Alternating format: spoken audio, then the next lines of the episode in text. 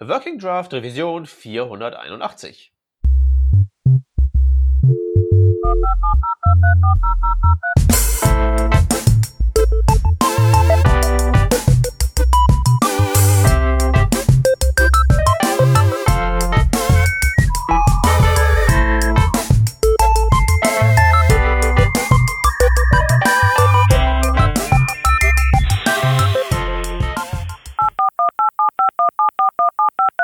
Diese Revision von Working Draft wird euch präsentiert von Hörerinnen und Hörern wie euch.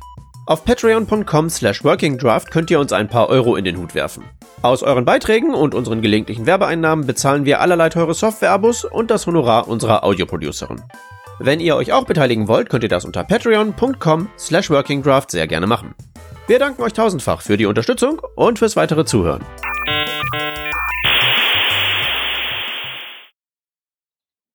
Hallo und herzlich willkommen zur Working Draft der Revision Nummer 481. Heute sind am Start der Rodney. Hallo. Meine Wenigkeit der Peter und wir haben auch einen Gast dabei, nämlich den Tobias. Moin. Ja, hallo zusammen. Dann würde ich sagen, äh, weil wir heute ein äh, ziemlich dickes Brett zu bohren haben, steigen wir doch einfach mal direkt in die Sache ein. Du, Tobias, hast was gebaut, von dem du uns gerne heute in epischer Breite erzählen möchtest. Aber für so ein bisschen Kontext, stell dich doch bitte erstmal kurz vor, wer bist du und was machst du sonst so, wenn du nicht gerade krasse Sachen erfindest? ja, mache ich gerne.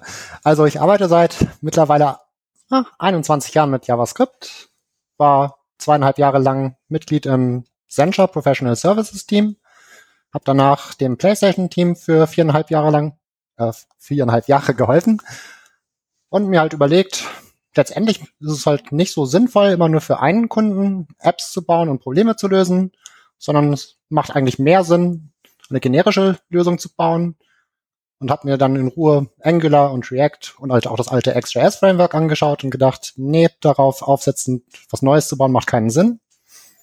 Und das war eigentlich so der Grundstein, wie ich mit dem Neo-Projekt angefangen habe. Okay, Neo ist dein äh, Baby, ist dein äh, Framework. Ja. Okay, so, da würde jetzt natürlich so der hartgesottene Working Drafter, der einst viele Revisionen zum Thema neues JavaScript-Framework gesichtet aufgenommen haben, der würde jetzt erstmal sagen, äh, noch eins von der Sorte. Aber deins ist jetzt nicht einfach nur irgendwie eine andere Möglichkeit, irgendwelche Pixel auf dem Bildschirm zu zeigen, sondern du hast dir dabei, äh, wie ich auch der Vorrede entnehme, ein bisschen was Besonderes gedacht.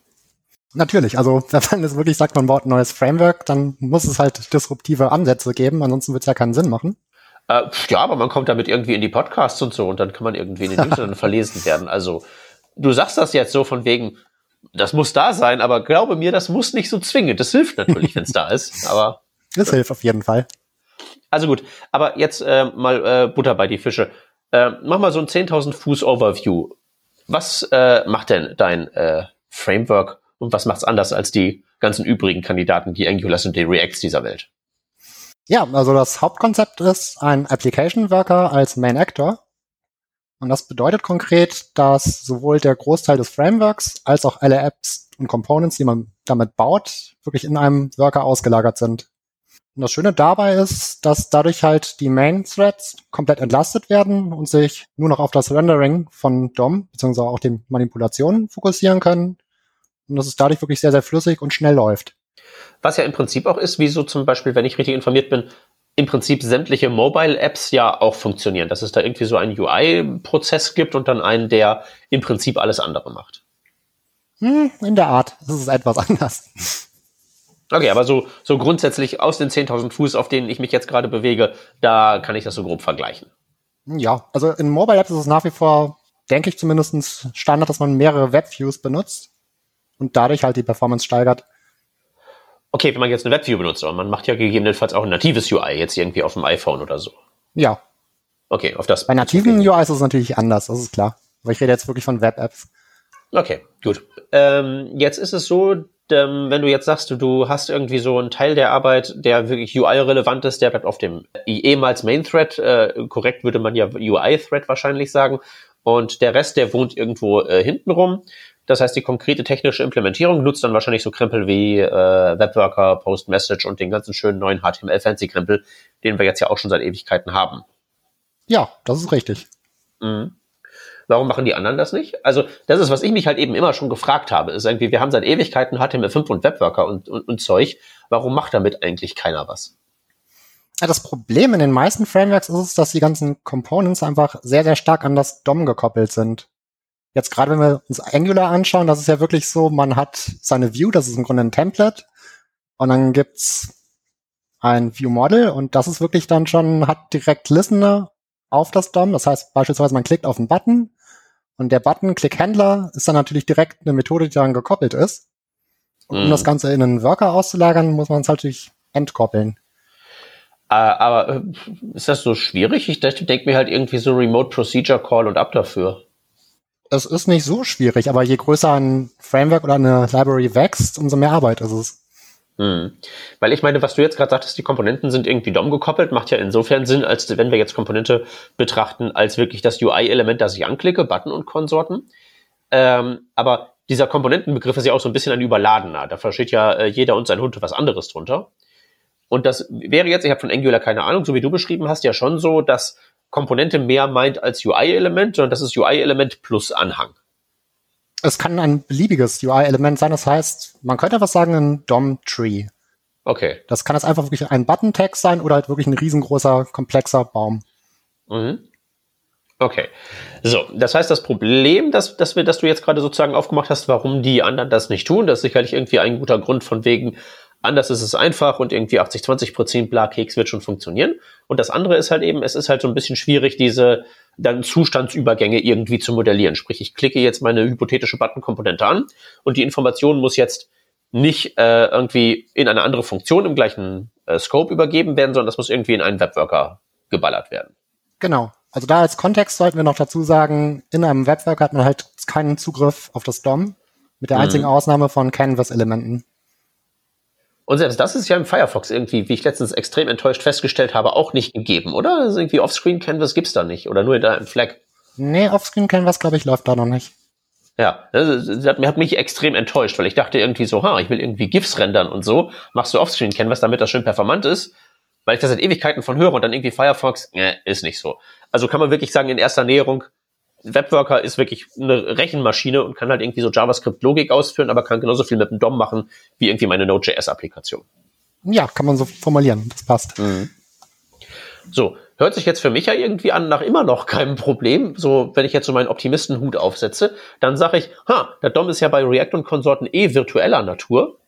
Also machen wir doch einfach irgendwie so ein DOM-Diffing mit irgendwie so abstrakter Datenstruktur im Worker und beamen irgendwelche Informationen darüber, wie dann die Realität dem angepasst werden muss, über irgendwie ein Message-Port zurück in den Main-Thread und der macht dann. Also theoretisch könnte man wirklich in React auch Apps auslagern. Also es gibt ein Projekt, das nennt sich Worker DOM und das im Grunde versucht wirklich die gesamte DOM API nachzuschreiben, so dass es in einem Worker laufen kann. Okay. Äh, das hört sich jetzt für mich nicht an, als würde das besonders äh, sorgsam mit dem Message-Port umgehen. Nee, also ich stelle es mir halt wirklich sehr, sehr kompliziert vor, weil es wirklich unglaublich viele Methoden gibt, die man auf dem DOM aufrufen kann. Ja. Um das alles gescheit zu mappen und dann vor allen Dingen, das wird ja alles asynchron. Das heißt, dass man wirklich alle Messages dann in der richtigen Reihenfolge auch aufs DOM überträgt. Das ist wirklich trickreich. Ja gut, wahrscheinlich kann man da eine logische Uhr oder sowas dran tackern, ne? Es gibt ein Projekt namens WorkerDOM was versucht, in einem Worker die DOM-API zu simulieren. Und über dieses Projekt könnte man halt auch Angular oder React-Apps in einem Worker laufen lassen. Allerdings, ich stelle es mir halt sehr kompliziert vor, weil dadurch wird wirklich jeder DOM-API-Zugriff asynchron und es gibt Race-Conditions, wodurch halt wirklich gewährleistet sein muss, dass alle Calls, die man ausführt, auch in der gleichen Reihenfolge wirklich dann im DOM vorgenommen werden. Ansonsten mhm. ist es halt sehr, sehr problematisch. Ja. Ja, und vor allen Dingen, also ich meine, die komplette DOM-API nachzuimplementieren ist auch ein bisschen Overkill, weil ich meine, die ist ja irgendwie natürlich gewachsen und Zeug und du willst ja mit deinem Framework Abstraktion machen. Also könnte man doch eher so den DOM-Tree, äh, den, den virtuellen DOM-Tree, der ja schon eine Vereinfachung dessen ist, rüberbeamen oder irgendwie so Patches rüberschicken. Das einzige Problem wäre dann wirklich die Reihenfolge beizubehalten, wahrscheinlich, und dann müsste man da wahrscheinlich wirklich IDs dran tackern, eine logische Uhr haben, die einfach so hochzählt, irgendwie sowas in der Richtung. Ja. Das hört sich jetzt alles sehr einfach an, ist wahrscheinlich in der Realität äh, ein bisschen äh, kniffliger, aber das ist so wie gesagt, wir sind immer noch auf, Flug, auf Fluglevel äh, 1000 Fuß. Es ist so ungefähr, ungefähr, wie das Ganze so funktionieren könnte. Genau. Okay. Darf ich, darf ich mal eine Frage stellen? Immer. Ich habe hier gerade so ein, so ein technisches Kaninchenloch, in das wir nur mal kurz reingucken. Ich habe selber noch nicht so arg viel mit Workern gemacht, aber ihr habt jetzt mehrfach äh, Message-Reihenfolge als Problem genannt. Wo kommt das her? Meine Erwartung wäre, dass äh, Events beim Empfänger auch in der Reihenfolge ankommen, wie sie beim Sender reingegeben wurden. Mm, es ist von da aus schwierig, wenn man wirklich mit mehreren Workern arbeitet und dort vor allen Dingen asynchrone Events sind, wo wir nicht genau wissen, in welcher Reihenfolge sie stattfinden, und dann wirklich mehrere Worker mit dem Main Thread kommunizieren. Da wird's dann knifflig. Ja, das und du hast natürlich so diese den Dualismus zwischen so Custom Events und ähm, also so Event Handling zum Beispiel in Gott, wie heißen sie Web Components? wo du irgendwelche Custom Events hast, die halt äh, ähm, nicht asynchron dispatcht werden, wohingegen die nativen das schon sind. Also wahrscheinlich hast du recht, Rodney, dahingehend, dass das eine definierte Reihenfolge ergibt. Die Frage ist halt, ob es praktikabel für Entwickler ist, das vorhersehen zu können oder ob das so chaotisch ist, dass das am Ende doch irgendwie zu, ähm, ja. Ich meine, es reicht ja schon, wenn es so, wenn es so unvorhersehbar ist, dass man es zwar vorhersehen könnte, aber wenn das Gesamtsystem so kompliziert ist und so viele Variablen hat, dass man es dann de facto nicht kann, wenn ihr versteht, was ich meine. Okay, also mhm. zur Klarstellung, die Nachrichtenreihenfolge auf einem Message-Channel ist nicht das Problem, sondern das Racy-Verhalten bei A mehreren Threads ähm, und B, dass es synchrone Events im Browser gibt. Okay, verstehe. Ja. Mhm. Ich würde vorschlagen, dass wir kurz eine Einleitung zum generellen Worker-Thema machen, weil wir jetzt ja doch schon recht tief drin sind und dass wir da wirklich so die Basics auf dem gleichen Aha. Level haben. Auf geht's. Also generell, ähm, das Neo-Framework arbeitet mit zwei verschiedenen Arten von Workern. Es gibt einmal halt die normalen bzw. Dedicated Workers und zum anderen die Shared Workers. Normalerweise ist halt wirklich jedes Browser-Tab single-threaded und ein Worker-Thread benutzt halt, wenn denn verfügbar, eine eigene CPU, wodurch man halt dann sehr elegant Multithreading im Browser nutzen kann. Mhm. Generell die Idee von einem Worker ist, dass man einfach, ja, teure Rechenprozesse aus dem Main-Thread auslagern kann. Und wie gesagt, bei Neo ist halt wirklich dann der Gedanke einfach nochmal einen Schritt weiter gesponnen, dass wir uns überlegen, was ist der teuerste Prozess und das wäre in diesem Fall wirklich das Framework und die Apps, die man selber baut, weil da ja wirklich auch sehr viele Hintergrundprozesse drin laufen. Browser-Support für normale Worker ist super. Also im Grunde jeder normale Browser kann sprich Chromium, Chrome und Edge und Firefox und Safari. Da läuft es alles super. Problematisch sind noch ein bisschen JavaScript-Module, wenn man sie wirklich in einem Worker nutzen möchte.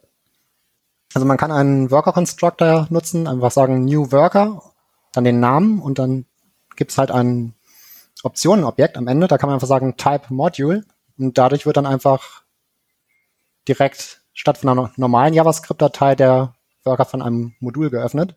Ah, ich wollte schon fragen, wie man das Skript in den Modulzustand versetzt bei einem Worker, aber das ist dann so ein extra Option-Sash hinten im Constructor dran. Genau. Ah, okay.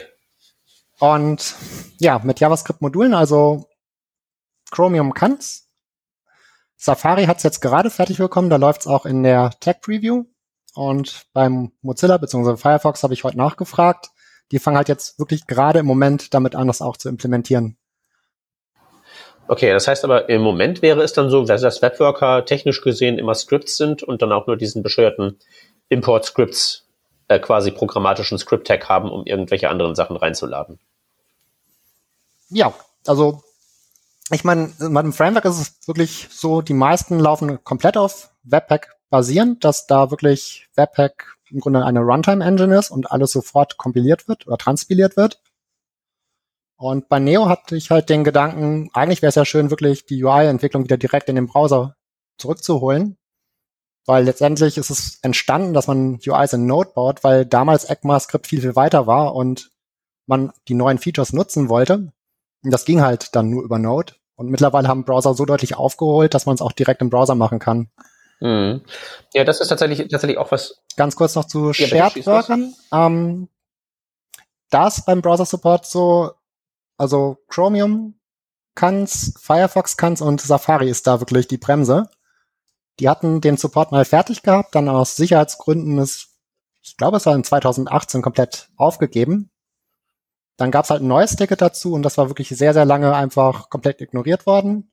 Mittlerweile sind da so viele Feedback-Kommentare drin, dass sie jetzt gesagt haben, okay, wir stellen es wieder in, in Raider und sie denken drüber nach zu implementieren. Mhm. Äh, Shared Work Worker ist dann sozusagen ein Worker-Prozess, auf den mehrere Instanzen von Webseiten des gleichen Origins Zugriff haben. So ein, so ein Chatraum quasi für viele Webseiten. Für viele Tabs. Genau, also ein Shared Worker lebt genau so lange, wie mindestens ein Main Thread connected ist. Das ist leider noch ein bisschen problematisch. Also da fände ich es richtig schön, wenn das noch von W3C geändert wird, dass man sagt, ein, Web ein Shared Worker stirbt erst dann, also sagen wir mal, wenn der letzte Main Thread sich disconnected und dann, sagen wir mal, zehn Sekunden später wenn das der Fall wäre, dann könnte man natürlich auch wunderbar Multi-Page-Apps damit lösen. Äh, warum kann man das nicht im jetzigen Zustand? Weil der State flöten geht? Bei einer Multi-Page-App haben wir, sagen wir, wirklich ein Browser-Window. Man klickt auf, sagen wir mal, einen Tab und dann wird die Seite neu geladen und sobald das Neuladen startet, ist der Worker schon tot. Okay, und der kann nicht irgendwie seinen State einfach irgendwie persistieren und sich dann daraus wieder bootstrappen? Hm, funktioniert nicht, wenn es zu komplex wird. Okay. Also der, du kannst nicht irgendwie sagen, hier Applikationsstate, baller den in die, weiß ich nicht, äh, IndexDB und gut ist, oder hat man darauf dann keinen Zugriff im Shared Worker? Man könnte es wahrscheinlich schon irgendwie im Local Storage speichern oder so, aber ist, ich glaube mir, das wird zu komplex, also das macht keinen Sinn.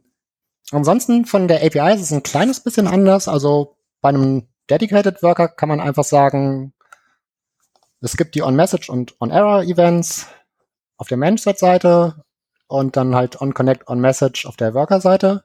Bei Shared-Workern geht das Ganze halt über ein Port-Mapping, da es ja logischerweise mehrere Main-Threads gibt. Und da macht es dann einfach Sinn, nochmal einen Abstraction-Layer draufzusetzen, dass man sagt, man kann Shared Workers und normale Workers über eine gleiche und konsistente API nutzen. Okay, dass also sozusagen in dem nicht-Shared Worker trotzdem simuliert wird, es gäbe eine Liste von Clients und die ist halt eben da zufälligerweise länger eins. Mhm. Genau. Okay. Ansonsten, so Blick in die Zukunft, was noch fehlt, sind sogenannte Subworker. Das bedeutet, dass man in einem Worker einen anderen Worker erstellt. Ja, früher ging das auch mal, äh, meine ich mich dunkel zu erinnern, so in HTML5-Erforschungszeiten, dass das mal funktioniert hatte. Also in Chrome funktioniert's, dass man wirklich einen normalen Worker in einem anderen normalen Worker spawnen kann.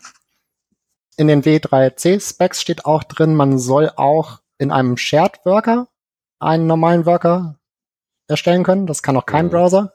Und theoretisch soll es auch möglich sein, dass man in einem Shared Worker einen weiteren Shared Worker erstellt. Natürlich, das kann auch noch keiner, aber in meinen Augen ist es auch nicht so wichtig. Aber in einem Shared Worker, einen normalen Worker erstellen zu können, ist ja super mhm. hilfreich. Ja, wobei du könntest ja theoretisch die Message Ports für andere Worker in den Shared Worker hineintransferieren und damit sozusagen den gleichen Effekt erzielen. Also die sind dann zwar nicht logisch ineinander gestapelt, aber die haben ineinander gestapelte APIs. Mhm. Also trotzdem, also im Augenblick ist es wirklich so, wenn man mehrere Worker hat, dass die Kommunikation immer über den Umweg Mainthread läuft. Und das ist ein bisschen schade. Ja, wobei, wenn du den Message Port selber halt in den Worker transferierst, merkst du davon ja nichts. Das ist halt ein bisschen schwierig, auf den Zugriff zu kriegen, aber Message Ports sind ja, wenn ich mich nicht täusche, transferable Objects, wie so ein, wie so ein Array Buffer auch, und den könntest du dann ja theoretisch Ne? Du müsstest halt eine, in, deinem, in deinem Worker eine andere. Müsste ich ausprobieren, das ist ja spannend. in deinem Worker halt eben eine andere Möglichkeit haben zu sagen, gib mir Sub-Worker. Das wäre halt eben dann nicht New Worker, sondern dann wäre das sozusagen auch ein, so eine Art Remote Procedure Call in den Main Thread hinein. Der würde den Worker erstellen, der der Sub-Worker von dem eigentlichen Worker sein soll und die Message Ports dann in diesen hineintransferieren, damit der sich aufführen kann, als wäre der Sub-Worker tatsächlich in ihm selber drin, wenn das irgendwie Sinn ergibt. Ich würde an dieser Stelle mal einen Hans machen und zum Thema zurückleiten. ja. nee, das werde ich wirklich die nächsten Tage mal testen. Das ist spannend. Also das habe ich noch nicht probiert, ob man wirklich mit den Ports da arbeiten kann. Ja, äh, wie gesagt, äh, Rodney hat ganz recht. Ist ja eigentlich, ist ja eigentlich wurscht. Wo waren wir eigentlich stehen geblieben? Wir waren gerade bei der Browser-Support-Geschichte. Äh, hier, Rodney, genau. ähm, du hattest doch gerade sowieso schon eine schöne Frage, die mir auch gerade durch den Sinn äh, flog. Also gut, gehen wir wieder ins äh, Kaninchenloch. Äh, Service Worker. Leben die mhm. nicht ein Ticken länger als die Shared Worker und könnten somit möglicherweise missbraucht werden als so Kurzzeitspeicher? Habe ich auch schon drüber nachgedacht, ob man nicht einfach mal ein Setup baut, was halt wirklich statt Shared oder normaler Worker auf Service-Workern basiert, die theoretisch ja wirklich für eine gesamte Session persistieren, beziehungsweise eigentlich auch länger sogar. Allerdings, zumindestens bei Safari habe ich halt gelesen, dass man sich nicht darauf verlassen kann, dass ein Service Worker immer verfügbar ist. Also da ist halt noch eine Limitierung. Ja, also und auch von der Philosophie her ist es meines Erachtens so, dass die Verfügbarkeit des Service Workers tatsächlich keine, keine äh, auch nicht sicher ist. Du, man kann davon nicht ausgehen, dass der da ist oder nicht, weil der ja ohnehin prinzipbedingt immer nur auf Events reagiert. Also ein normaler Worker könnte ja theoretisch einfach einen, äh, einen Intervall laufen haben und alle so und so viele Millisekunden von sich aus eine Message an den Client posten. Das kann der Service Worker nicht, also jedenfalls nicht irgendwie garantiert oder so. Der wird halt irgendwann gestoppt, wenn kein Client zu ihm verbunden ist das ist nicht vorhersehbar. Also der reagiert immer nur auf etwas. Deswegen würde der, glaube ich, grundsätzlich vor einem vergleichbaren Problem stehen. Der würde wahrscheinlich länger leben, aber wenn du nicht vorhersehen kannst, wie länger, wie viel länger das ist, ist die Frage, wie wertvoll das ist. Wäre jetzt mein Verdacht. Hört ja, sich, hört sich nach ein bisschen experimentieren an. Also den Gedanken würde ich jetzt noch nicht ausgeben. Selbst wenn der irgendwie abgeräumt wird und beim, beim nächsten Zugriff dann wieder neu hochkommt, der hat ja trotzdem die Möglichkeit, äh, Daten zu, zu persistieren und dann hast du halt ein, sagen wir mal, Boot-Lag dazu, dass du einen Moment warten musst und äh, einen zweiten Request abfeuerst, bis du dann halt wieder verbunden bist. Ja, und mit persistieren meinst du jetzt tatsächlich auch nicht in IndexDB dumpen, sondern irgendwie so, ich habe halt eine globale Variable und wenn ich schlafen gelegt werde und wieder aufgeweckt werde, ist sie noch da. Ich glaube, mit einer globalen Variable funktioniert das nicht, weil nicht der Server, äh, der Service-Kontext persistiert wird, aber du kannst ja im äh, Service Worker auf einen Cache schreiben, beispielsweise. Ja gut, aber dann würde ich auch würde ich eine IndexDB nehmen, weil da brauchst du keine Response zu konstruieren. Das ist äh, auch richtig.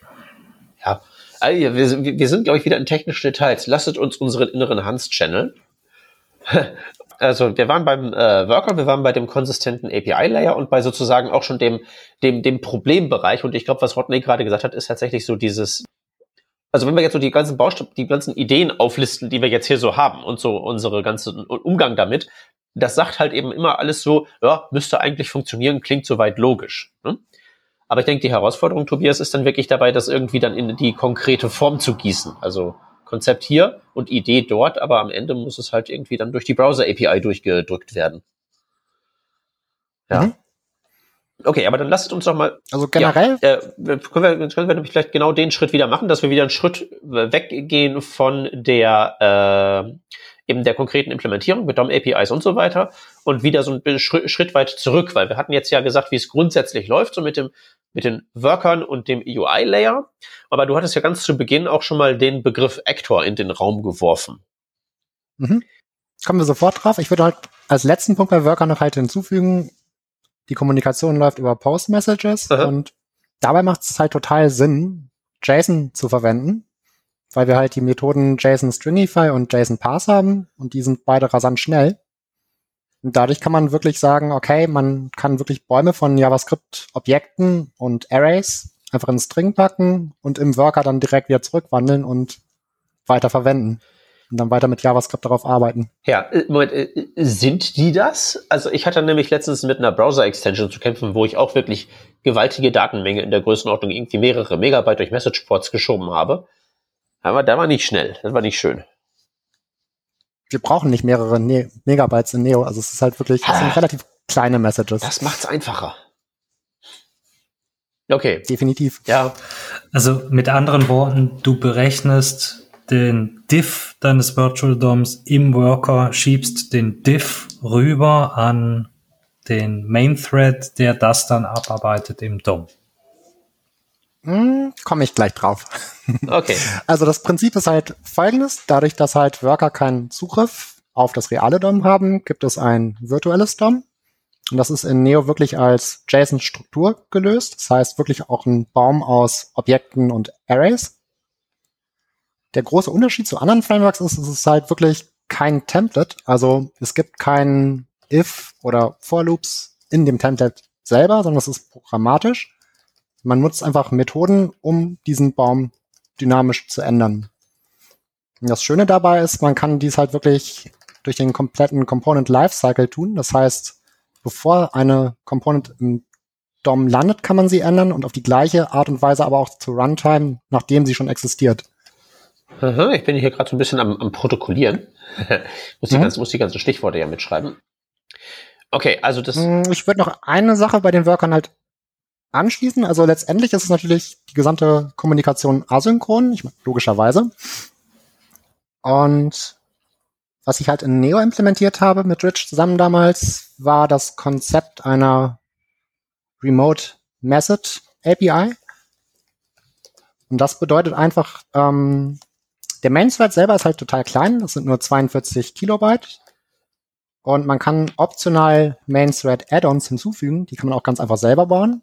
Beispielsweise, wenn man mit einer Charts Library arbeiten möchte, die ja halt auch im Main-Thread lebt, die hat ja auch eine API, die man nutzen kann.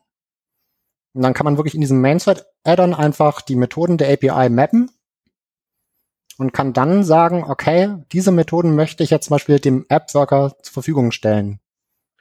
Das sind dann diese Remote Procedure Calls quasi. Also so eine Bridge zwischen dann, wo die Library glaubt, ey, es, ist hier wie in allen anderen Frameworks, alles ist hier innerhalb eines, eines Threads und dann baust du eine Bridge, die halt sozusagen das Ganze dann transferierbar macht in die Worker.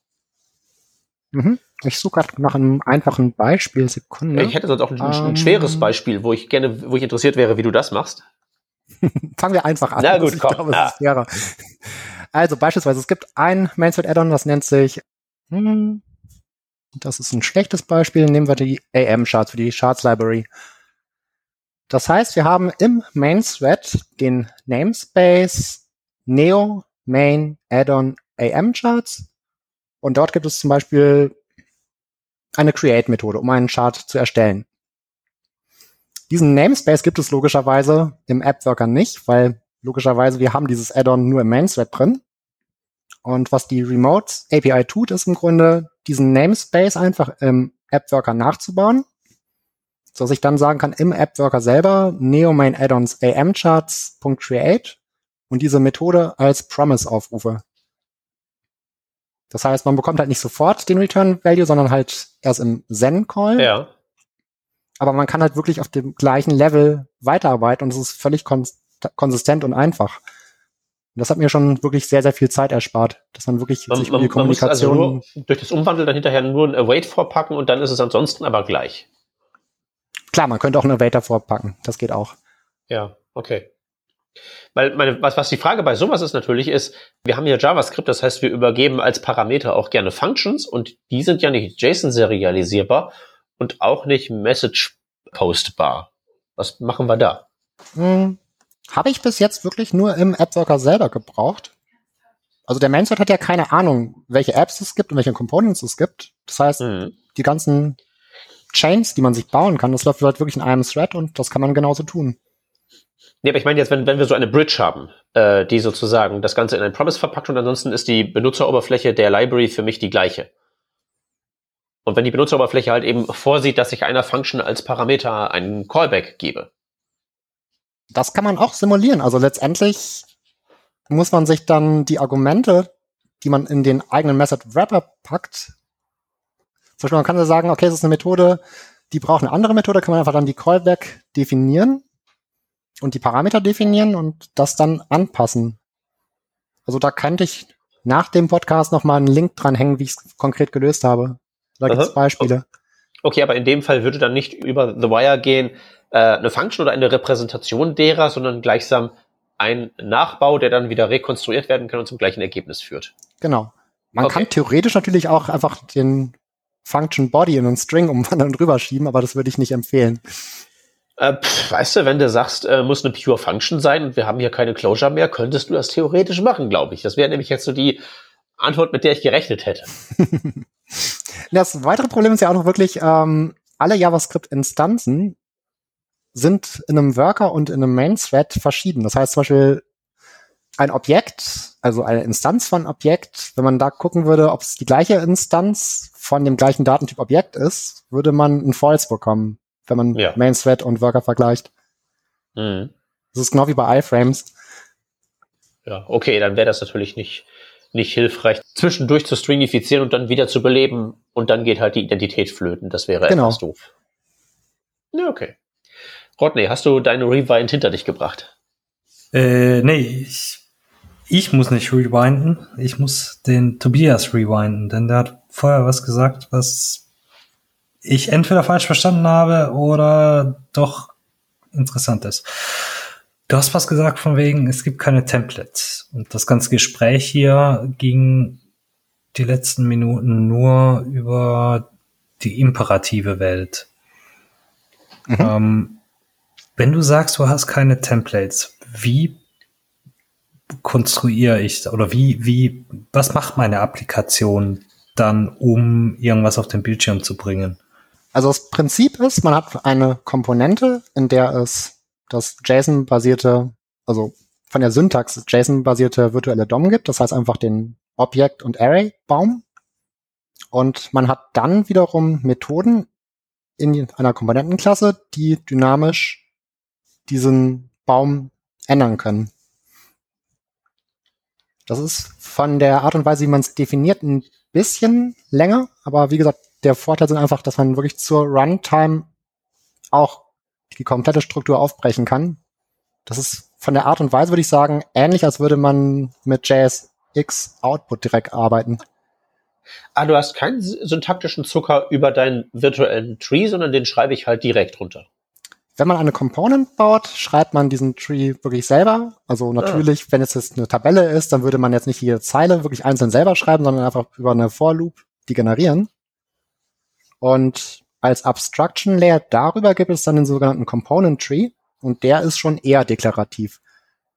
Beispielsweise man hat einen Container, da sind dann fünf Komponenten drin, die würde man einfach in ein Items Array reinpacken, dort dann halt auch JSON-basiert die Configs mit übergeben von jeder Component und das Abstraction Layer weiß dann genau, welcher Teilbaum vom virtuellen DOM einer Component gehört und kann damit dann auch arbeiten.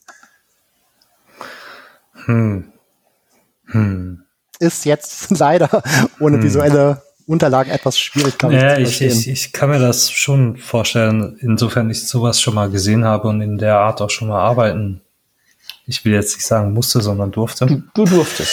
Ähm, Gibt es irgendwelche konkreten Gründe gegen sowas wie JSX? Insofern es ja JSX, ja, in, insofern du deinen wie DOM-Struktur ja daraus generieren lassen könntest? Gibt es. Also zum einen es ist schon möglich, auch JSX zu nutzen. Man müsste natürlich auf den Dev-Mode, der ja direkt im Browser läuft, verzichten und würde dann im Dist-Development-Modus arbeiten. Dort könnte man theoretisch auch TypeScript supporten. Der Nachteil von Templates ist, also für einfache Components ist es echt eine super Sache. Aber wenn man jetzt sagt, man möchte einen Buffered Grid bauen oder einen Kalender oder wirklich komplexe Components, man kommt mit Templates an einer bestimmten Stelle nicht mehr weiter. Also man muss dann wirklich ganz, ganz viele If-Else-Blöcke bauen oder halt wirklich ganz, ganz viele Child-Components erstellen, um es überhaupt halbwegs dynamisch änderbar zu haben. Und das sieht man auch wirklich schön in Firmen wie AG-Grid oder Brintum. Die würden nie im Leben Components in Angular oder React bauen. Die bauen sich dann wirklich lieber eine eigene Library, um es halt dynamisch ändern zu können. Okay, du hast jetzt gerade noch was gesagt. Könnte theoretisch auch TypeScript supporten. Ja. Das heißt, aktuell tut das Framework das nicht. Das ist korrekt. Also der Entwicklungsmodus läuft direkt im Browser und Browser verstehen kann TypeScript. Hm. Wenn man jetzt hingeht und sagt, man nutzt stattdessen den Dist-Development-Modus, der ja auf Webpack basiert, könnte man natürlich, da gibt es ja schöne Tools für, im Grunde einfach diese Files, die man für TypeScript dazu braucht, generieren lassen und ab dann geht's. Also da ist auch ein Bekannter von mir gerade dran, einen kleinen Prototypen zu bauen. Also äh, Dis-Dev-Modus stelle ich mir jetzt so vor, wie das, was ich anderswo als Dev-Mode bekomme. Genau. Also da Also Dis-Dev ist das, was man in React oder anderen Sprachen wirklich als Dev-Mode bezeichnen würde. Genau, und dein Dev-Mode ist wirklich mehr so der Vanilla-Mode, fuck it, we're doing it live, nichts transpilieren, sondern das läuft jetzt hier so direkt. Ja, hat halt den wunderschönen Vorteil beim Debuggen, dass man halt wirklich sicher sein kann, wenn man einen Fehler findet, dass es auch genau die Stelle im Code ist und dass es keine Störfaktoren geben kann. Und zum anderen, wie gesagt, man braucht keine Kompilation oder Transpilation, also jede Änderung im Quellcode ist halt sofort im Browser sichtbar. Mhm. Das hat mir wirklich schon sehr, sehr viel Zeit gespart. Ja, das glaube ich einerseits schon. Andererseits ist es natürlich schon so von den Trade-offs her interessant, dass ähm, das, also dieses Feature, was ich jetzt so per se als so selber der Browser-Prototyp-Hacker sehr schätze, äh, dem gegenüberzustellen, dass halt sowas wie TypeScript und JSX halt, sagen wir mal, nicht so out of the direkt so out of the box funktionieren, dass es nicht jetzt sozusagen der planierte Weg ohne Abzweigung ist, den ich folge, sondern dass ich halt eben einmal abbiegen muss zum Diff-Death-Mode. Das, das macht ja schon was mit den Leuten. Die fragen ja nicht, wenn sie fragen, hey, kann das TypeScript, ist ja die Frage nicht, kann ich das zum Laufen bringen, sondern geht das da irgendwie out of the box, bam, bam, bam, ohne dass ich dafür irgendwas tun muss. Das ist ja nicht ganz der Fall, ne? Wie gesagt, also der Prototyp muss halt noch gebaut werden und ich warte im Grunde auch so ein bisschen auf Feedback. Also wenn jetzt wirklich ganz viele Entwickler sagen, hey, das wäre mir total wichtig, das nutzen zu können, dann hätte es natürlich eine höhere Prio und dann wird es auch gebaut werden. Mhm. Also ich bin jetzt nicht ganz viele Entwickler. und ich habe echt lange also bislang gebraucht. drei Leute, die danach gefragt haben. Ich habe auch echt lange gebraucht, um irgendwie auf TypeScript umzusteigen.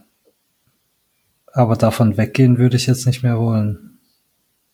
Also wenn es im Browser direkt laufen würde, fände ich es klasse. Dann würde ich es auch sofort nutzen. Aber das ist halt der Haken, dass es das nicht tut. Ja, das ist halt wirklich so ein bisschen das Problem, weil äh, äh, das ist wirklich eine interessante Diskussion, die wir gerade haben. Das ist nämlich was, womit ich letztens zu kämpfen hatte. Ich hatte so eine Idee, die im Wesentlichen daraus bestand, hey, ich habe hier ein Objekt und dann importiere ich so Add-ons für das Objekt. Die patchen sich in den Prototypen hinein und dann ist alles tutti. Und ich bin jetzt kurz davor, die Idee damit an den Nagel zu hängen, einfach nur weil TypeScript dieses Behavior vom, wenn dieses Import-Statement existiert, dann heißt der Prototype entsprechend extended, weil es das halt nicht abbilden kann. Also diese Kleinigkeit reicht mir halt schon. Man könnte das ja irgendwie mit Type Assertions oder so sagen, komm, hier kannst du rumworkarounden. Aber so diese kleinen Reibungen machen halt einen Unterschied. Ja, plus bei TypeScript halt der Output wird etwas größer, weil da wirklich dann diese Abfragen der Typisierung wirklich auch im realen Output-Code landen. Also das hat mich auch so ein kleines bisschen gestört.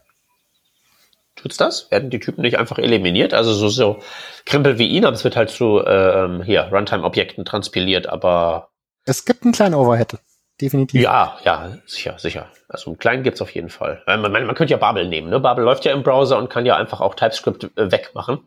Dann ist das ja nur so ein äh, turbogeladener Linter in der IDE, das ginge ja auch. Genau, das wäre jetzt mein nächster Punkt gewesen, dass mittlerweile zum Beispiel, wenn man WebStorm nutzt, sofern man denn seine Doc-Comments sauber hinschreibt, auch da wirklich dann die Typencheckung zumindest in Funktionen wirklich schon sehr, sehr gut funktioniert. Ja. Da würde ich auch sagen, es ist wirklich eher Aufgabe der IDE, einen darauf hinzuweisen, wenn man da selber einen Fehler macht. Ja, gut, da muss Kann man drüber streiten. Das ist halt schon, also, nee, ich, ich, ich finde, du hast recht. Ich finde halt, dass, dass es viel zu wenig äh, diskutiert. Also so, TypeScript ist so ein, ist so ein binäres Ding. Man hat es oder man hat es nicht. Aber das stimmt ja nicht. Das stimmt ja innerhalb von TypeScript nicht, weil man da ja mit Any und Zeug ja die Grenzen aufweichen kann. Und andererseits kann man genau das machen, was du jetzt gerade sagst. Also du kannst ja im Prinzip die TypeScript Engine als Linter benutzen, damit halt einfach deine IDE das dir, dir sagen kann, wenn was nicht passt. Oder du könntest das machen, was ich jetzt gerade beschrieben habe. Du hast zwar TypeScript Code, aber nutzt zum Beispiel Babel anstelle vom TypeScript Compiler einfach nur, um die Syntax zu eliminieren, ohne jetzt tatsächlich beim Build-Step einen Type-Check zu machen. Oder du gehst halt all in. Und ich glaube halt, viele Leute könnten halt sich ganz schön Schmerzen ersparen, wenn sie halt irgendwas so zwischen den, den Extremen 1 und 0 wählen würden, die wir jetzt da gerade durchgekaut haben. Also es ist schon relevanter, relevanter Punkt, finde ich. Ja. Ja, gut. Sollen wir langsam in Richtung Multi-Window-Apps kommen? Dafür würde ich halt wirklich noch auf die Prozesse eingehen im Grunde, wie das virtuelle DOM in Neo funktioniert und wie es dann wirklich aufs reale DOM gemappt wird. Auf jeden Fall sollten wir das. Ich habe unpopuläre Meinungen zu diesem Thema. also wie gesagt, in meinen Augen, ein Worker hat keinen Zugriff auf das DOM. Von einer Designperspektive sollte er auch das reale DOM nicht kennen. Und daher halt im Grunde macht es auf jeden Fall Sinn, ein virtuelles DOM zu bauen. Im Fall von Neo, wir haben halt wirklich dann diese JSON-Struktur aus Objekten und Arrays und können dann sagen, meinetwegen, man hat eine Component, es gibt eine Änderung am VDOM, weil da kann man wirklich sagen, man kann den Zeitpunkt, wann ein Update-Call passieren soll, die, selber definieren. Das heißt, man kann sagen, man macht jetzt ganz, ganz viele Änderungen am VDOM-Objekt und danach sagt man, jetzt soll der neue Zustand mit dem alten Zustand verglichen werden und die Änderungen ins DOM kommen. Also das ist ein manuelles Batching, das ich dann auch betreibe als Autor von irgendeiner Komponente. Verstehe ich das richtig? Wenn du eine Komponente baust, zum Beispiel einen Button, der eine Icon-Class hat und einen Text, dann hättest du eine Config in dieser Klasse, Icon-Class und eine zweite Text und würdest sagen, wenn denn diese Config geändert wird. Wir können auch noch kurz das Config-System erklären, aber es ist relativ einfach. Es ist im Grunde eine Erweiterung vom normalen Klassensystem, wo man halt statt Public Class Fields sogenannte Configs setzt. Und bei jeder Änderung zum Beispiel gibt es eine After-Set-Methode, die dann aufgerufen wird. Das heißt, bei dem Button-Beispiel könnten wir sagen After-Set Text oder After-Set Icon-Class, die dann wiederum die Logik beinhalten, wie denn das VDOM manipuliert werden soll, sodass die Änderung halt sinnvoll übertragen ist. Aha, okay. Und dabei könnte man zum Beispiel sagen, mein Button.set und dann einfach sagen, Icon Class und Text sollen sich beide ändern. Und die Set-Methode würde automatisch sagen, hey, verhindere ein VDOM-Update der einzelnen Configs, sondern mache es erst wirklich, wenn alle gesetzt sind. In Neo gibt es dann bei jeder Komponente ein VDOM-Objekt und ein vNode-Objekt. Also das vNode-Objekt ist im Grunde der aktuelle Zustand, der im Browser herrscht. VDOM ist im Grunde der neue State, der schon die Änderung beinhaltet. Und man schickt dann den VDOM-Node und vNode-Node beide an den VDOM-Worker. Der erstellt aus dem VDOM-Objekt einen neuen vNode, so dass wir zwei vNodes haben. Dann kann man halt beide Bäume vergleichen und sagen, okay, welche DOM-Knoten wurden verschoben, wurden neue DOM-Knoten hinzugefügt oder halt welche weggenommen und welche Änderungen gibt es auf jedem DOM-Knoten. Daraus wird dann wiederum ein Array an Deltas gebaut, der dann wirklich sagt, in dieser Art und Weise müssen wir das reale DOM ändern, um von diesem alten Zustand zum neuen zu kommen. Und dann schickt der VDOM Worker den neuen vNode sowie die Delta-Updates zurück zum App-Worker. Und das ist dann wirklich eine sehr, sehr schöne Dreieckskombination, weil es läuft eh über den Main-Thread. Und an der Stelle werden einfach die Deltas abgeworfen. Man die kommen in eine Request Animation Frame Queue rein. Mhm. Und sobald sie dort halt reingeworfen wurden, geht dann die Post Message weiter zum Adworker und sagt, yo, Deltas sind jetzt in Sync.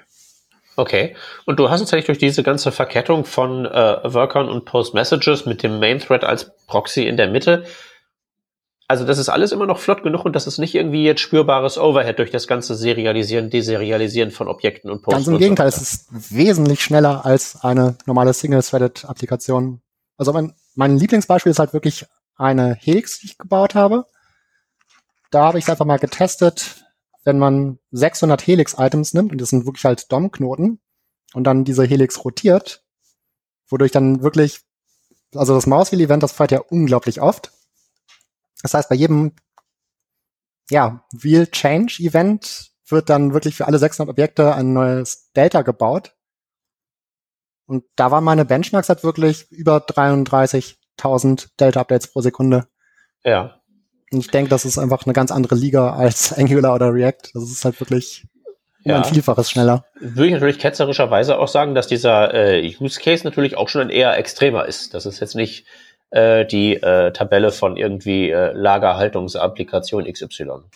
Das stimmt, aber wenn man jetzt überlegt, man könnte ja auch sagen, man baut ja so eine Trading-App und möchte jetzt per Realtime seine Börsenkurse anzeigen lassen, die dann idealerweise als Stream direkt über eine Socket-Connection reinkommen. Und da könnte man wirklich solche Extremfälle wirklich sehr, sehr elegant und performant lösen. Ja gut, aber ich meine, du müsstest, du hast ja immer noch, du hast ja gerade die Request Animation Frame Queue äh, genannt das ist ja sozusagen dein oberes Limit. Du kannst ja am Ende die Dinger nicht schneller auf den Bildschirm bringen als das. Korrekt. Und das ist ja tatsächlich dann auch mit modernen, äh, mit modernen Mitteln in, auf modernen Rechnern, sage ich jetzt mal, wenn wir jetzt nicht irgendwie vom Supermarkt Android-Telefon reden, sondern von irgendwie einigermaßen modernen Kisten, ist es ja durchaus schon möglich, irgendwie Arbeit innerhalb dieses Frame-Budgets zu erledigen, sodass man irgendwie konstant 60 äh, Frames hat. Also wo ist sozusagen der Cut-off-Point? Wie komplex muss es sein, dass du sagen kannst, haha, jetzt äh, müsstet ihr hier bei euren Angulars und React euch einen Wolf optimieren, aber ich kann jetzt hier out of the box einfach weitermachen und bin schneller und wenn der Workload auch 13 mal so groß wird. Wo ist da dieser Punkt? Also ich habe die Grenze wirklich von einem Frame noch nicht sprengen können. Also ich habe halt wirklich unglaubliche Mengen schon an Dominant-Manipulation reingetan, also mehrere tausend, und die passten immer in einen Frame rein. Aber ja, theoretisch gibt es halt wirklich auch einen Overflow, das heißt, die Operationen, die nicht mehr in den Frame reingepasst haben, würden übernommen und dann beim nächsten Frame eingesetzt werden. Genau, das wollte ich sagen. Also der, das eigentliche Feature ist sozusagen, dass du ja eine, dass du eine fixe Taktung des UIs hast, 60 äh, Frames durch Request Animation Frame und dass der ganze Rest nichts machen kann, um diese Taktung äh, irgendwie aus dem äh, Schritt zu bringen. Es könnte halt höchstens passieren, dass sich irgendwelche Updates irgendwie anstauen und dann irgendwie, weiß ich nicht, die ganzen Deltas werden komisch gebundelt und irgendwie gebatcht, aber trotzdem ist es am Ende halt eben immer mit dieser konstanten Framerate konstant so schnell und kann nicht langsamer sein als das. Ja, kann man okay. so sagen. Also meine Erfahrung ist einfach, dass es bis jetzt wirklich keinen Overflow gab und es war wirklich einfach rasant schnell. Aber da würde ich halt auch sagen, Neo würde ich jetzt nicht für jeden Anwendungsfall empfehlen. Also wenn man wirklich eine einfache Website baut mit ganz wenigen einfachen Komponenten, dann würde ich halt sagen, hey, sowas wie React ist völlig in Ordnung. Mhm. Wenn man jetzt hingeht und sagt, man baut jetzt wirklich eine komplexe App mit, sagen wir mal, über 100 Views, ab dann macht's unglaublich viel Sinn, wirklich dann auf dieses ja, Worker-Setup zuzugreifen. Mhm. Habe ich jetzt gerade noch nicht aufgepasst oder hast du mir jetzt nicht genau sagen können, wo genau dieser, dieser, dieser Cut-off-Point ist? Ich habe ihn noch nicht sagst, gefunden. Ach so, okay. Also, also ich meine, du, du hast jetzt auch nicht den ganzen Tag damit verbracht, irgendwie zu versuchen, React aus dem Tritt zu bringen. Ne? Das ist ja nicht der, das ist ja nicht das, was du den ganzen Tag machst. Also jetzt irgendwie so, ne? Ich überlege halt nur, weil ich, ich bin jetzt ja der Letzte, der jetzt nicht irgendwie Twitter voll heult, von wegen, ne, diese Single-Page-Application ist so langsam, mach das weg. So, bin der Letzte, der das nicht tut. Ne? Ich beschwöre mich den ganzen Tag nur. Aber mhm. ich, ich suche halt eben sozusagen den Punkt ab, wenn ich jetzt sagen kann, hier unsere Applikation ist total langsam, wenn jetzt irgendwie mal demnächst die Pest vorbei ist und ich wieder irgendwie auf Tour bin und erklärbare, dass ich sagen kann, aha, hier, für euren Use Case ist das genau das Richtige. Mhm. Ich würde ganz gerne bei dem Thema Performance und React nochmal einhaken. Okay. Wahrscheinlich habt ihr mehr mit React gemacht als ich. Also ich habe mir wirklich im Core mal wirklich den Source Code angeschaut, aber noch keine wirklich großen Apps damit gebaut. Ich habe gebaut, ich kann gar nichts wenn man jetzt wirklich JSX nutzt und in der Render-Methode von React seine Components definiert, dass dann jeder Call von Render die JavaScript-Instanzen aller Kind-Elemente neu baut. Mhm. Und letztendlich bei jedem State-Change wird auch Render getriggert. Ja. Und das wiederum zerstört dann ja wirklich bei jeder Mini-Änderung alle JavaScript-Instanzen und das ist perfekt für Memory Leaks. Und das ist halt bei Neo nicht der Fall. Das ist halt anders gelöst. Äh, da ist es wirklich so, man hat im Grunde sozusagen gleichsam, gleichsam prinzipbedingt? Bei React ist es in meinen Augen wirklich so, dass es die ganze funktionale Programmierung deswegen wirklich so einen Boom bekommen hat, weil man damit im Grunde statt jetzt wirklich Klassen zu erweitern, im Grunde einfach nur noch Methoden nutzt, die nur noch eine Render-Methode haben und Hooks, um den State zu ändern und dadurch im Grunde die Memory Leaks nicht so groß sind. Also ich hätte jetzt behauptet, dass es einfach ein, ein, ein, ein Usability-Vorteil ist, den React hat. Wo man einfach sagen kann, schalt dein Gehirn aus, schreib deinen Krempel hier zwischen diese Spitzklammern, sieht aus wie HTML, Lalalala, Gehirn aus, ab dafür, du kannst dann einfach so als Junior-Dev dann anfangen, Komponenten rauszurennen, als gäbe es keinen Morgen. Also hm? Leute, bei, bei aller Liebe, ne? Der Memory Overhead, der Garbage Collection Overhead, der, der ganze Schwachsinn, das ist irrelevant. Das ist, das ist vernachlässigbar. Das ist Micro-Optimization nee, im Vergleich zu der ist. Scheiße, die in so einem, in so einer Render-Function äh, passiert. Also, hm. lass gut sein. Das Problem ist wirklich, dass man sagen kann, wenn man jetzt nicht mehr einfach Klassen erweitert, dass man halt wirklich dann sehr, sehr viel selber schreiben muss und Factories bauen muss.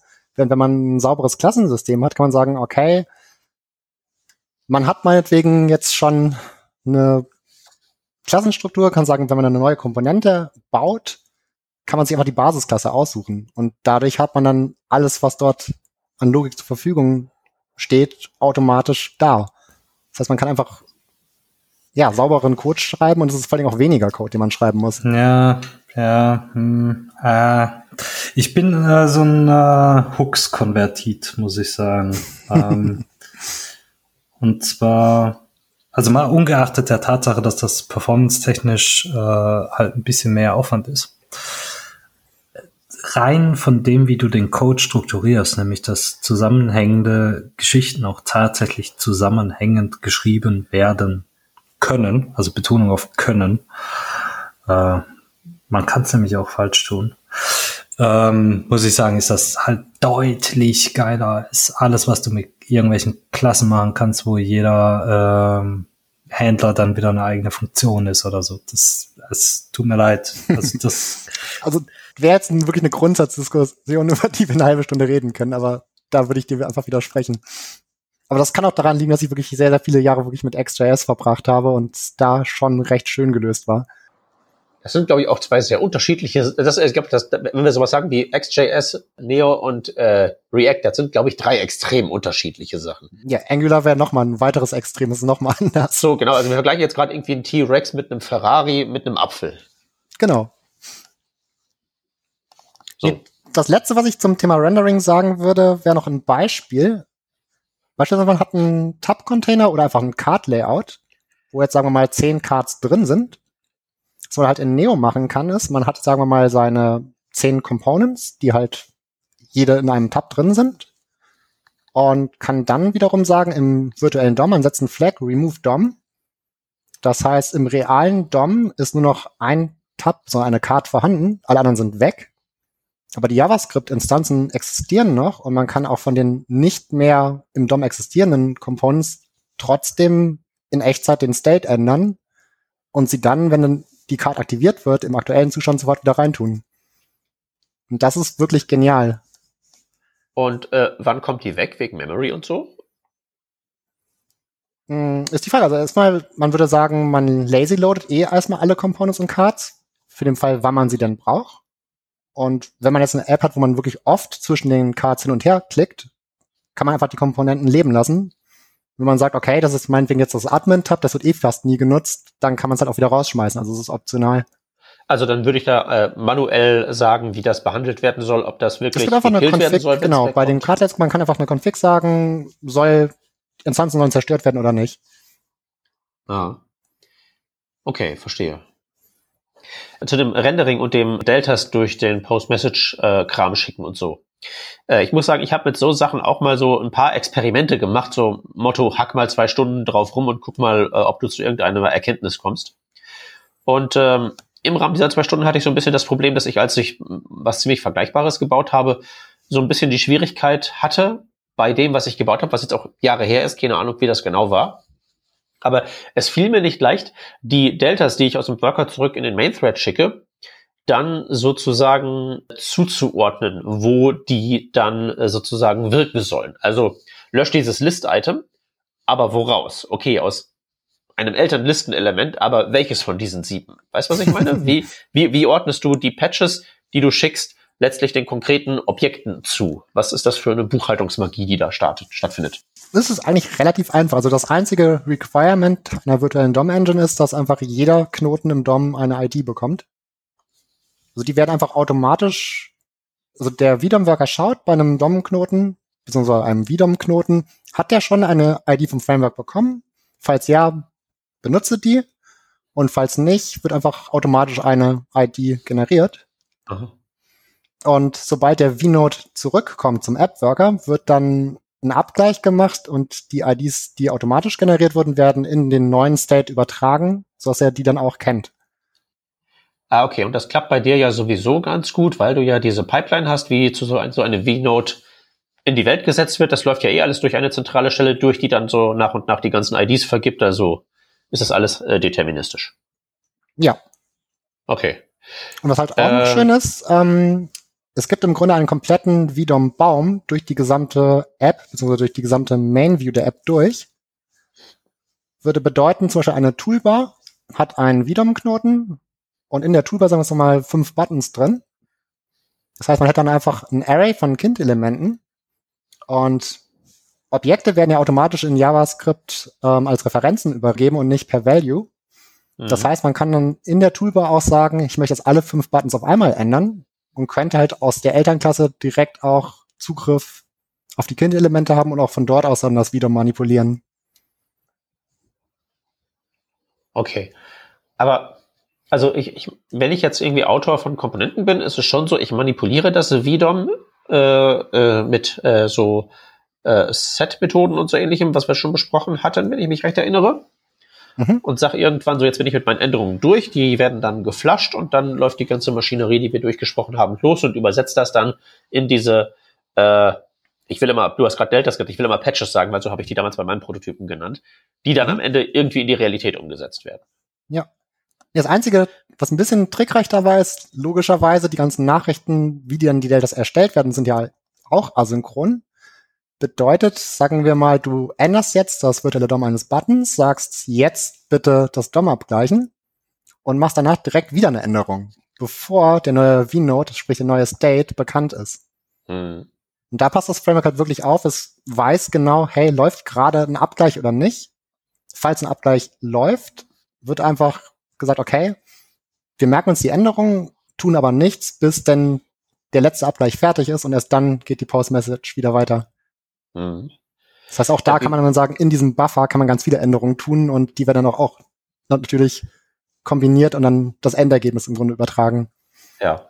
Wie viele äh, äh, VDOMs habe ich eigentlich in Memory, wenn ich jetzt so ein Ding aufmache? So eine, so eine Applikation. Du hast im Applikationsworker halt den aktuellen State im Browser, also den vNode und den vDOM-Tree. Ja. Und logischerweise, wenn du dann sagst, jetzt mache ich ein Update, werden die halt per JSON Stringify als String gebaut, per Postmessage an den VDOM Worker geschickt, der dann kurzfristig halt auch die beiden Bäume als Instanzen baut. Sprich, die sind dann auch in Memory. Und sobald die Deltas ermittelt sind, werden die im VDOM Worker wieder gelöscht. Okay. Gut, also hält sich das ja noch einigermaßen in, äh, im, Rahmen. Ist es eigentlich wirklich, äh, sagen wir mal, äh, notwendig, diese ganzen äh, Einzelaufgaben in einzelne Worker zu delegieren? Wäre es nicht auch möglich zu sagen, ich habe meinen Main-DOM, der macht halt äh, das äh, ganze UI, der rendert halt wirklich und ich habe einen anderen Worker, aber da führe ich mich halt weiterhin auf, wie so die äh, äh, Single-Threaded React-Sau und blockiere da halt, wie ich lustig bin, weil da stört's ja keinen, solange ich innerhalb dieses Bereichs so schnell bin, dass ich meine 60 Frame Render äh, Maschinerie noch beschicken kann, wenn du weißt, was ich meine. Warum so viele Ja. Unterworker? Warum nicht einen einzigen und da ist dann alles egal?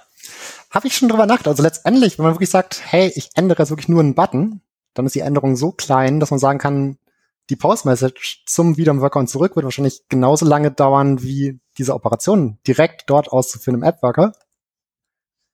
Also, das ist auf jeden Fall noch ein Item auf meiner To-Do-List, dass man sagt, hey, zum Beispiel der VDOM-Worker könnte optional sein und man könnte auch sagen, stattdessen lieber alles direkt im App-Worker machen. Das macht eigentlich Mhm. nur dann Sinn, wenn wirklich richtig viel Last auf dem App-Worker ist und man sich freut, wirklich über jede Performance, die man noch gewinnen kann, dadurch, dass man andere Prozesse auslagert. Okay, gut. Ich Ähm, finde, so dann- langsam müssten wir mal Richtung Multi-Window-Apps aufbrechen. Genau, ich wollte noch mal eines eine, unpopuläre Meinung loswerden. Komm, lass krachen. Mhm. Also, alle Apps, die wir denn bauen, leben im Application Worker. Wenn wir jetzt sagen, wir bauen eine Multi-Window-App, ist es halt ein Shared Worker, an den dann mehrere Main-Threads angedockt sind. Und das Schöne ist, dadurch, dass wirklich die gesamten Komponenten und Applikationen in diesem geteilten Applikationsworker laufen, dass wir dann einfach hingehen können und sagen, okay, man nimmt meinetwegen einen Grid aus einer App im Window 1 und schiebt sie einfach den Component Tree rüber in das zweite Window. Und das ist halt der Witz, warum ich auch so lange darauf eingegangen bin, dass halt JavaScript-Instanzen am Leben bleiben.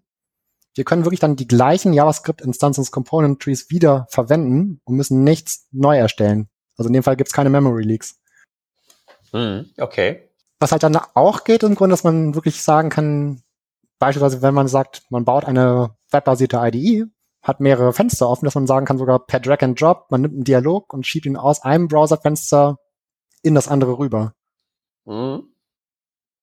Und dabei ist es im Grunde auch so, da ist die Engine mittlerweile so schlau, dass es sogar Delta CSS Updates zwischen den Windows gibt. Das heißt, man weiß, hey, der Dialog hat schon seine CSS im Fenster 1. Wenn er dann rübergedragt wird, das Fenster 2 hat noch keine CSS für den Dialog, würden halt diese Deltas dann dynamisch nachgeladen. Okay, aber du würdest jetzt nicht das äh, Drag-and-Drop äh, Data Transfer Interface verwenden, um die Daten darüber zu übermitteln, sondern die gehen auch über die über das Framework, über die Worker. Korrekt, das ist eine Custom-Implementierung. Also da ja. reicht das Data Transfer Objekt einfach nicht aus. Weil genau das hat mich letztens zu einer äh, zu dem, was ich für eine Erkenntnis halte, geführt. Äh, und zwar folgendes: Ich habe da, ich habe so einen so einen Talk, den ich hier immer mit durch die Konferenzen trage äh, über irgendwie, warum sind die ganzen Web-APIs so seltsam. Da erzähle ich unter anderem auch was über Drag and Drop. Das ist ja eine seltsame API.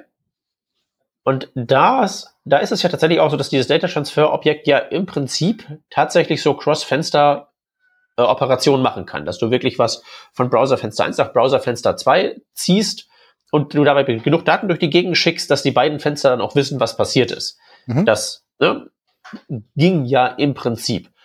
Und ich habe halt festgestellt, ich finde die API auch im Prinzip ganz nett. Also man sagt meinetwegen, man hat einen File-Upload, dass man einfach sagt, man nimmt sich einen File vom Desktop, zieht das in den Browser rein und lädt es dann hoch. Also für solche Aufgaben ist das super.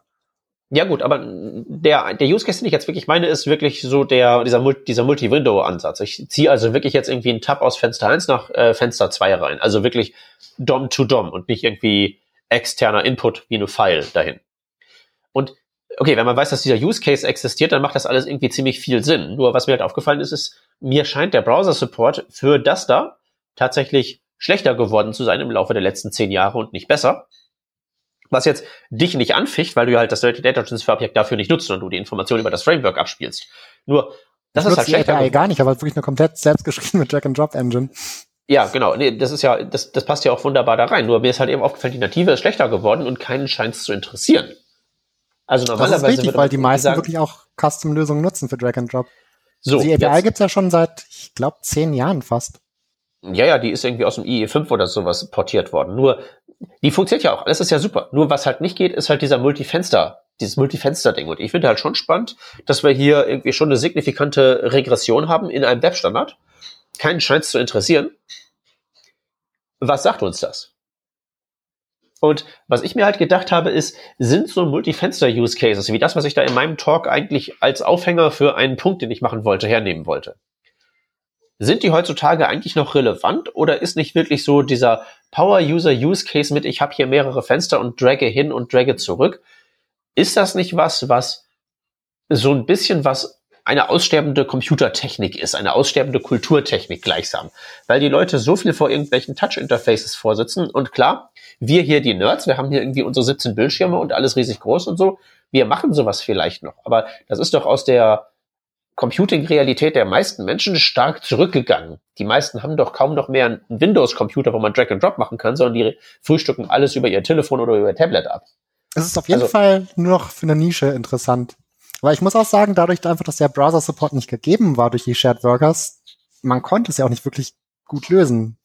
Also ich würde vermuten, dass es in den nächsten Jahren wieder zunimmt und es mehr Multi-Window-Apps geben wird. Äh, ja, die, die gibt's jetzt ja auch auf, dem, auf diesem riesigen, riesigen iPad, dass du diese zwei Windows nebeneinander hast, aber auch da machst du ja keinen Drag and Drop, weil du hast ja auch gar kein so Pointer-Device in dem Sinne. Man kann Drag and Drop theoretisch auch mit Fingern machen, aber ist natürlich unpräzise. Ja, also nee, du, du weißt, was ich meine. Also ich will jetzt nicht irgendwie sagen, das funktioniert nicht oder das ist keine tolle Technologie oder so, nur so als irgendwie du endlich mal jemand, der sich damit beschäftigt hat, mit der Frage überhaupt, ob du sozusagen meiner Diagnose zustimmst, dass das aus dem Mainstream doll zurückgeht und dass die meisten Leute halt nur auf einem Single Screen ohne Multi-Window da so rumdragen und so. Das ist also mir persönlich fehlt es. Also beispielsweise würde ich sagen, ich baue eine webbasierte IDE, dann wäre es halt mega toll, dass man sagen kann, per Drag and Drop halt seine Source Views oder sonst irgendwas hin und her zu schieben, dass man seine Color Pickers baut. So wie alte Grafikprogramme wie GIMP oder Photoshop auch. Ich meine, bei sowas ist das ja wirklich Standard noch. Hm. Ja, okay. Oder also halt, wenn man sagt, man baut irgendwie eine Trading- oder Banking-App, dass man sagt, hey, auf dem einen Fenster habe ich jetzt irgendwie eine Tabelle mit meinen Börsenkursen, klick irgendwo drauf und ein Chart in einem anderen Fenster und auf einem anderen Bildschirm passt sich an. Ja. Also auch das kann ja, einfach Zeit sparen. Ja gut, aber du hast du auch natürlich dann immer die Frage sozusagen, du musst, da, da musst du ja äh, managen, du hast ja dann irgendwie ein Applikationsstate und es gibt dann sicherlich irgendwie so State, der äh, sozusagen, du machst eine Änderung in Fenster 2, musst eine Änderung in Fenster 1 nach sich ziehen, Aber mhm. du hast ja auch Änderungen, die dann tatsächlich fensterlokal bleiben, wahrscheinlich. Ja. Und das stelle ich mir einfach relativ schwierig vor, jetzt nicht umzusetzen im Rahmen eines Frameworks, sondern ein Bedienkonzept zu haben, wo dem Nutzer erkennbar ist, das ist lokal, das ist global. Wenn du weißt, was ich meine. Wieso bin ich denn mhm. hier ausgelockt? Ja, weil du dich in einem anderen Tab ausgelockt hast in deinem Browser. Selbst das scheinen ja viele nicht mitzuschneiden. Und das wäre ja sozusagen nochmal eins oben drauf, was wir jetzt hier besprechen. Mhm. Ja, State Management war auf jeden Fall eines der Themen, was ich mir wirklich für den Schluss aufgehoben habe. Äh. weil das ist halt super elegant gelöst. Also es ist fast schon, als wäre es synchron. Ja, komm, dann lass uns doch State Management machen. Auf geht's. Ich habe in Neo im Grunde, ich habe es View Models genannt. Das ist vielleicht vom Namen her etwas ungünstig, weil mit View Models hat man als Entwickler direkt negative Assoziationen, wenn man an Angular denkt, wie es da gemacht wurde. In Neo ist es geht schon ein bisschen Richtung MobX, also wirklich so komplexes Observable-driven State Management. Das heißt, man kann im Component Tree optional Views dieses View Model geben, mhm. kann dort State-Variablen speichern und dann haben Kind-Komponenten dieses Elternelements auf einer beliebigen Ebene darauf Zugriff. Und man kann dann auch direkt bei einer Komponente sagen, ich habe meinetwegen meinen Button, meiner Text und meiner alten Class Config, da möchte ich die Werte doch bitte aus dem View Model ziehen. Ja. Dann wird direkt per Observable das registriert und sagt, okay, sobald im View Model sich an diesem Zustand was ändert, übertrage das sofort an die Component, die es dann wiederum sofort ins Vidum überträgt. Und das ist halt super einfach zu nutzen. Und der Witz dabei ist, man kann jetzt sagen, okay, man hat Fenster 1 und Fenster 2 und kann dann sagen, okay, der Main-Container vom Fenster 2 nutzt das Parent-View-Modell von irgendeinem Teilbaum aus der Haupt-App. Mhm. Und dadurch ist es dann automatisch synchron. Also man ändert dann was im Hauptfenster, sagt man wegen, okay, User loggt sich ein und hat dann in einem zweiten Fenster direkt, sagen wir mal, oben den Usernamen stehen. Ja, der wäre dann halt sofort da. Ja, okay. Mhm. Äh, Kann es bei sowas eigentlich zu so, so, so Merge-Konflikten kommen? Nö. Das passt. Na, also ich meine, ich könnte ich könnte ja theoretisch irgendwie so meine Maus irgendwie in, nach Fenster, in Fenster 1 auf einen Button legen und in Fenster 2 irgendwie so tastaturmäßig oder zwei Mauszeiger oder irgendwie sowas. Ich könnte ja theoretisch zwei Aktionen gleichzeitig auslösen. Was macht denn das State Management dann? Es gibt kein gleichzeitig, es gibt fast gleichzeitig. Also es gibt halt schon eine Reihenfolge. Der letzte State Change gewinnt. Okay. Gut, und weil du ja keinen irgendwie Netzwerk-Delay drin hast, ist das nicht so wie bei Google Docs und man ärgert sich, sondern ja, ich meine, klar, also letztendlich würden dann beide Main-Threads ihre UI-Events an den gleichen App-Worker schicken. Und dann ist es halt schon eine Race-Condition, was kommt zuerst an oder zuletzt an. Und der letzte gewinnt. Ja. Aber das ist halt wirklich auch schon ein Edge-Case, würde ich sagen. Es ist, ja, normalerweise arbeitet man an einem Fenster und dann geht man an ein anderes Fenster rüber. Drag and Drop ist vermischt es schon so ein bisschen. Ja, ja, komm, ich versuche jetzt auch gerade wirklich irgendwie was kaputt zu trollen. Deswegen ist schon okay, wenn du sagst, äh, passt schon, ist, ist als funktionierend definiert. Ja. Nee, ansonsten beim Neo-Projekt, was halt generell spannend ist, ist es halt, es gibt gerade dieses ähm, Open Source Awards Programm für JavaScript.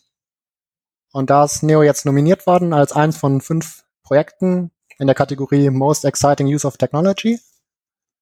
Und da werden jetzt am 10. oder 11. Juni auf der JS Nation Konferenz dann die Speaker abstimmen und dann gucken, welches Projekt gewinnt. Ah, okay. Das heißt, leider kann ich jetzt nicht mehr unsere äh, Hörerhorde dazu an, animieren, irgendwie bei dir äh, Daumen hoch zu hinterlassen. Ich auch erst ganz am Ende mitbekommen. Also ich habe halt eine LinkedIn-Nachricht bekommen von dem Menschen, der es organisiert, der meinte, hey, es gab wohl schon eine Abstimmung und dein Projekt ist dabei und bei den Top 5. Habe ich mich sehr gefreut, ja. aber damit war das Public Voting wohl auch schon vorbei. Äh, ja gut, aber trotzdem ist es ja nicht so, wenn ich jetzt eine ganz, ganz unauffällige goldene Brücke bauen könnte. Trotzdem ist es ja nicht so, als gäbe es nicht diverse Links und Anlaufstellen, zu denen wir unsere Hörerhorden schicken könnten. Da hast du doch bestimmt was vorbereitet.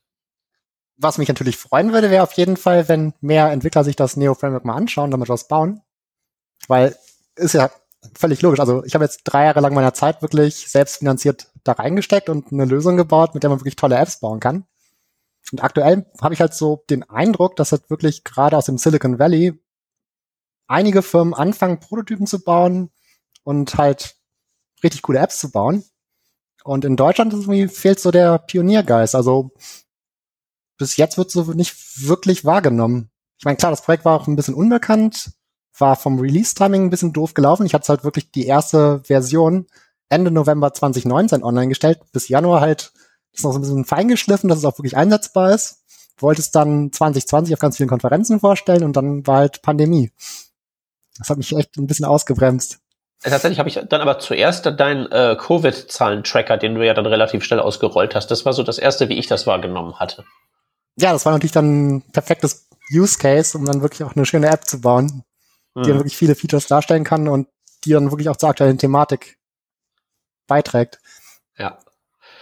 Okay, aber dann fassen wir doch mal kurz nochmal äh, zusammen. Also die äh, äh, Homepage ist dann mehr oder minder das äh, GitHub Repository, sehe ich das richtig? Das ist korrekt. Also es wäre einfach github.com slash neo.mjs slash neo. Ja. Äh, was hat eigentlich mit dem MJS auf sich? es war in Node im Grunde ein Trend, dass man sagt, ja, Module, also JavaScript-Module wirklich MJS zu nennen. Äh. Und Browser verstehen dies auch.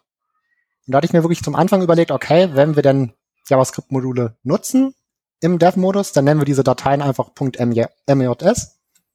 Und wenn sie dann mit Webpack gebaut werden für eine Dist-Version, dann wird es einfach .js, weil dort gibt's ja noch keine JavaScript-Module, sondern ah. direkt sieht, wo ist der Unterschied.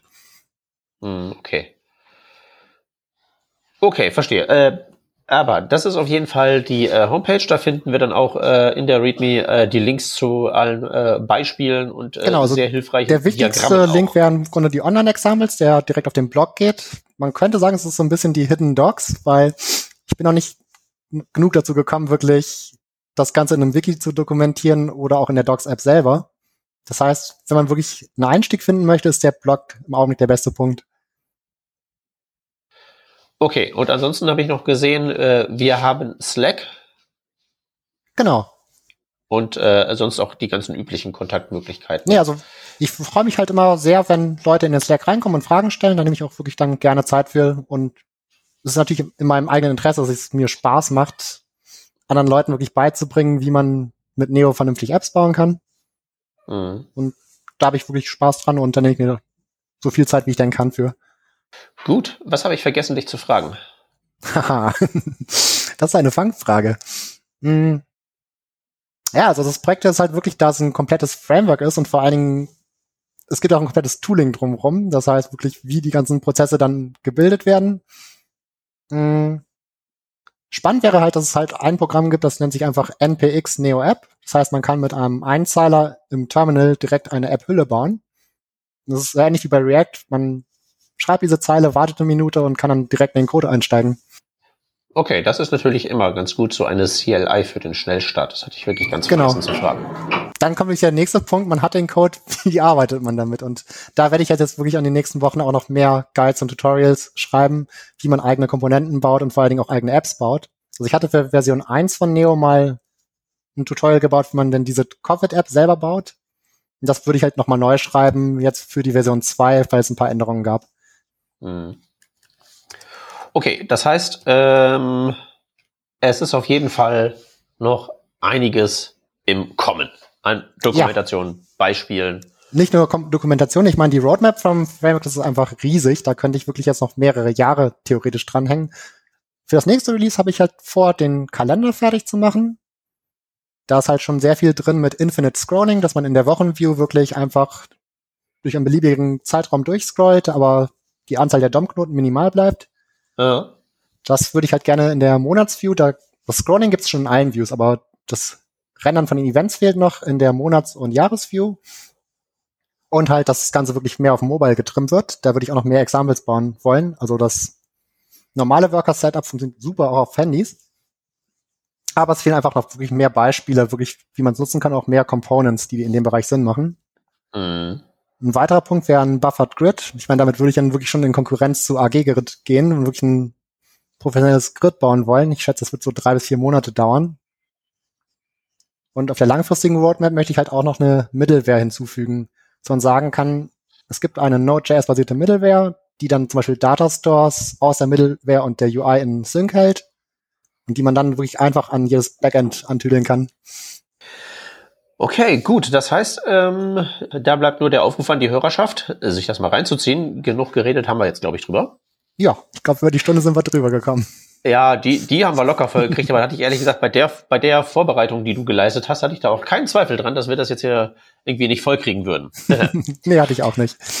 Okay, wunderbar. Dann äh, würde ich sagen, machen wir doch mal einen Deckel auf die Sendung. Oder hast du noch äh, offene Fragen, Rodney? Nee, ich glaube, ich bin bedient. Dankeschön. ja, ansonsten kommt gerne in Slack-Stelle und stellt Fragen. Also das Angebot steht. Genau, macht das am besten oder äh, schreibt uns auch Fragen hier in die Kommentare zu dieser Sendung auf äh, workingdraft.de und äh, dann kannst du da ja auch dich äh, herumtreiben und Fragen beantworten. Das mache ich gerne. Supi.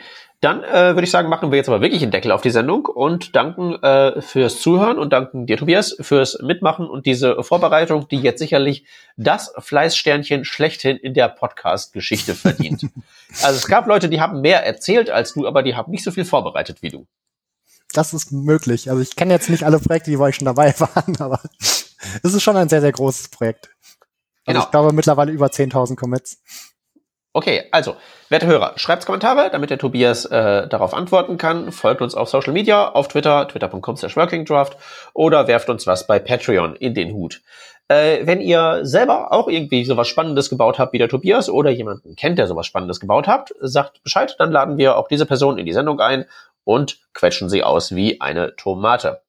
Ansonsten äh, würde ich sagen, danken wir uns bei den, bedanken wir uns bei den Patreons, die wie schon erwähnt, patreon.com slash workingdraft, da könnt ihr uns unterstützen. Haben wir eigentlich schon ein Thema für nächste Woche? Ich glaube noch nicht. Ich muss jetzt gerade mal hier unseren schlauen Spreadsheet aufmachen. Wie jedes ordentliche Business laufen wir auch auf Spreadsheets. Wir reden nächste Woche über, oh Gott, Angular. Gut, da können wir mal sehen, wie die, wie die anderen das machen. mal schauen, was dabei herumkommt. Äh, ich habe von Angular keine Ahnung und werde mich deswegen von der Sendung äh, fleißig verdrücken. Aber pst, das verraten wir jetzt noch niemandem. Ähm, ich würde sagen, ja, Deckel drauf. Äh, das macht der Hans irgendwie immer besser, das Abmoderieren. Danke für Zuhören. Tschüss und irgendwie bis nächstes Mal. Danke sehr. Tschüssi. Ciao.